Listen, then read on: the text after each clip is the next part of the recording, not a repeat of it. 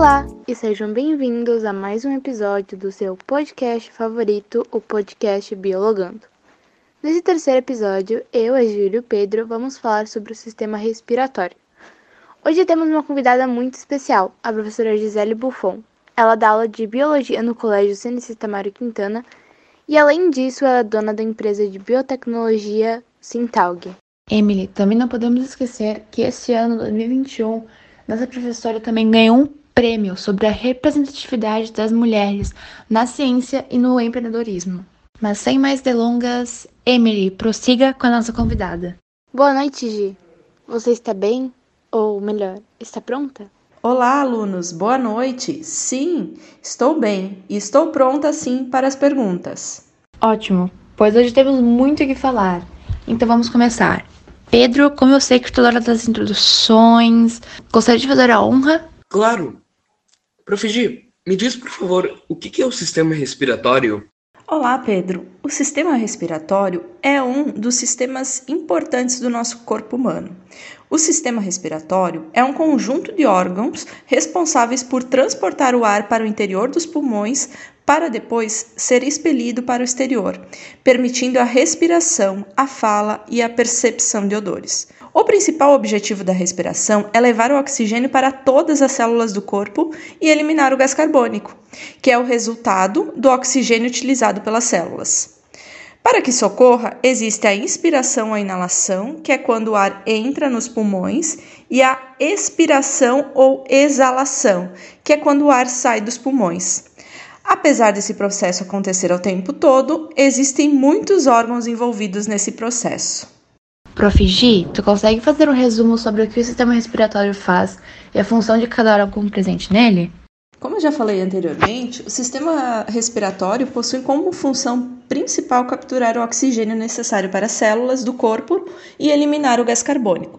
Sabemos que os seres humanos realizam dois tipos de respiração: a respiração celular e a respiração pulmonar. A primeira diz respeito ao processo que acontece no interior das células humanas, no qual é produzida a energia necessária para a realização de importantes atividades. Para a realização da respiração celular, é necessário oxigênio, e ao final desse processo, o gás carbônico é eliminado.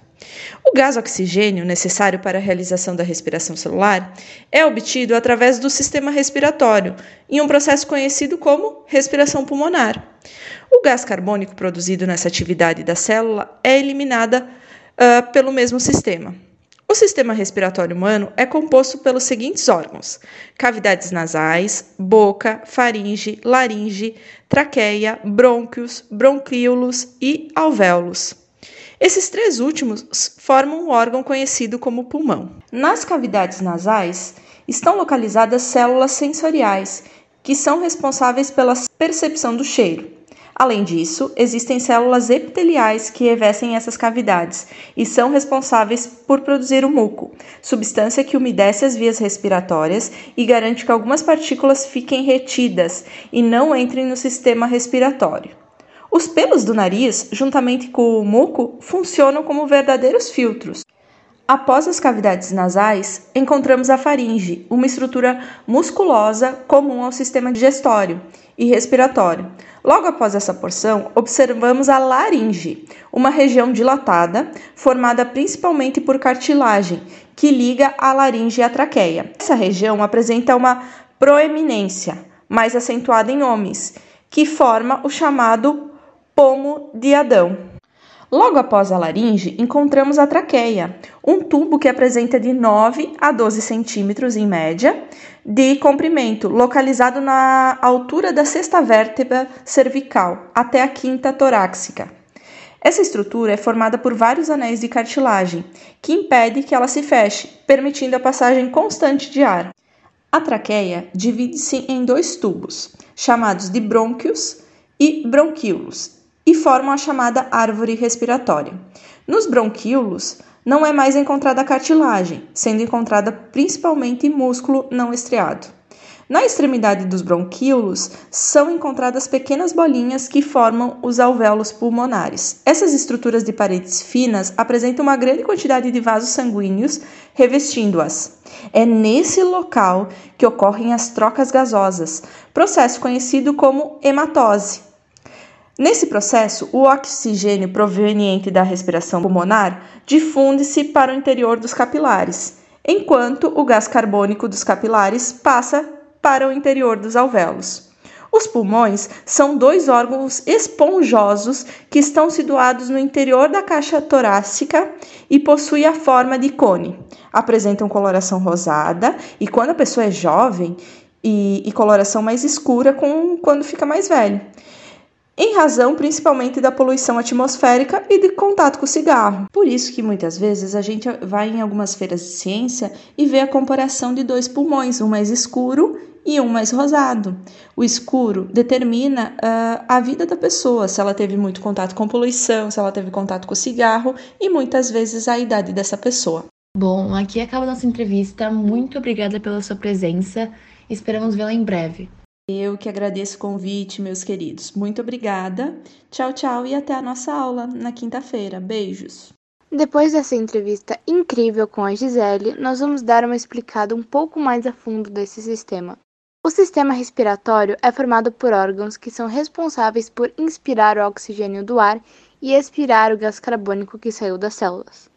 Ele é formado pelas vias respiratórias e pelos pulmões sendo que os órgãos das vias respiratórias são as cavidades nasais, a faringe, a laringe, a traqueia e os brônquios. A troca gasosa acontece quando a gente inspira o ar, que possui oxigênio e alguns outros elementos químicos, e aí esse ar passa pelas nossas vias respiratórias e chega lá nos nossos pulmões. É nos pulmões que acontece toda a troca do dióxido de carbono pelo oxigênio, e é por causa dos músculos respiratórios que os pulmões criam forças para o ar fluir. Tudo isso que eu falei só acontece por causa do sistema nervoso central que fica mandando estímulos. Ó, não querendo dizer nada, mas já dizendo, a gente fez um episódio sobre o sistema nervoso. Dá uma olhadinha lá. Quando a gente respira, é impossível tirar todas as sujeiras que estavam no ambiente atmosférico. E para não termos o risco de problemas de saúde, o sistema respiratório tem mecanismos de defesa, que são divididos em diferentes órgãos. Uh, a gente vai explicar para você direitinho o que cada órgão faz. O primeiro órgão que nós vamos explicar vão ser as cavidades nasais, que são como se fossem dois tubinhos revestidos de uma mucosa e são separados por um septo cartilaginoso, que começa no nariz e termina na faringe. Dentro das cavidades nasais tem pelos que filtram o ar, guardando os germes e a sujeira. Assim faz com que o ar chegue limpo até os pulmões. O próximo órgão que eu vou explicar é a faringe, que é um tubo uma espécie de tubo que serve de caminho para a comida e para o ar. Por isso, ela faz parte do sistema respiratório e do sistema digestório. A parte de cima da faringe se comunica com as cavidades nasais e com a boca, e a parte de baixo dela se comunica com a laringe e o esôfago.